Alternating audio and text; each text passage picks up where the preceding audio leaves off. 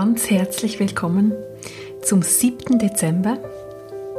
Schon sieben Tage folgst du diesen Inspirationen und ich möchte dir ganz, ganz herzlich danken. Vor allem danken, dass du dir diese Zeit schenkst, dass du dir diesen Adventskalender schenkst, dass du dir Zeitfenster schaffst, in denen du dich nähren und inspirieren lassen kannst. Und dass ich dich inspirieren darf, das ist mir eine ganz große Ehre und alles andere als selbstverständlich. Insofern danke, danke, danke. Ja, die Message von heute hat es in sich.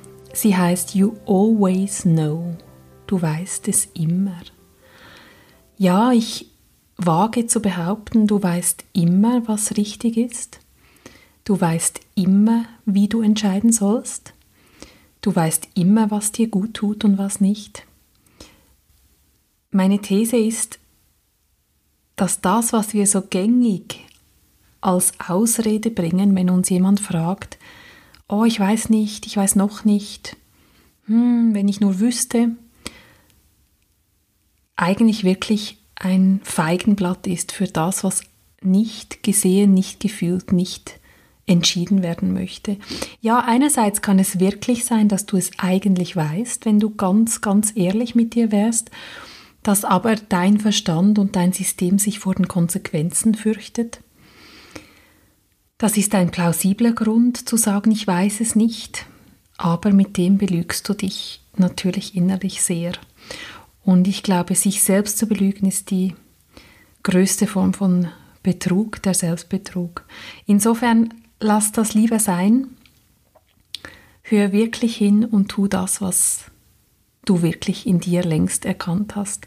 Ja, und wenn du mal vom Verstand her wirklich zwischen zwei Dingen hin und her schwankst und es wirklich vom Verstand her nicht weiß, dann weiß es etwas ganz genau, nämlich dein Körper. Jede Zelle deines Körpers weiß es ganz genau. Dein System weiß, was ihm gut tut. Und wie kannst du dieses Wissen anzapfen? Ganz einfach. Ich habe die Methode zum ersten Mal bei einer lieben Freundin erfahren, bei der Melanie Oetting. Sie hat gesagt, nimm ein weißes Blatt Papier, schreib da drauf mit einem Bleistift auf jedes Papier ein anderes Szenario oder die Dinge, die du nicht entscheiden kannst. Also zum Beispiel auf ein Papier, ich mache diese Reise, aufs andere, ich bleibe zu Hause. Ähm, oder auf ein Papier, ich gebe diesen Job auf. Oder aufs andere Papier, ich arbeite Teilzeit und mache mich bereits selbstständig. Oder das dritte Papier zum Beispiel, ich gehe ganz den Weg der Selbstständigkeit. Was auch immer dich gerade umtreibt, wo du dich nicht entscheiden kannst. Schreib das in wenigen Worten auf je ein Blatt Papier, ein weißes. Dann wende diese Blätter, leg sie auf den Boden, vermisch sie und stell dich dann nacheinander auf jedes Blatt. Wichtig ist, dass du nicht weißt, wo du draufstehst. Deshalb auch der Bleistift, dass es nicht durchdrückt beim Schreiben. Du stehst auf das Blatt Papier, fragst entweder jemanden, ob er dir assistiert, sich notiert, was du alles schilderst, wenn du auf diesem Blatt Papier stehst, beziehungsweise auf diesem Szenario stehst. Oder aber du nimmst einfach dein Smartphone, startest eine Tonaufnahme und nimmst einfach mal alles wahr, was in dir ist, wenn du auf diesem einen Szenario stehst.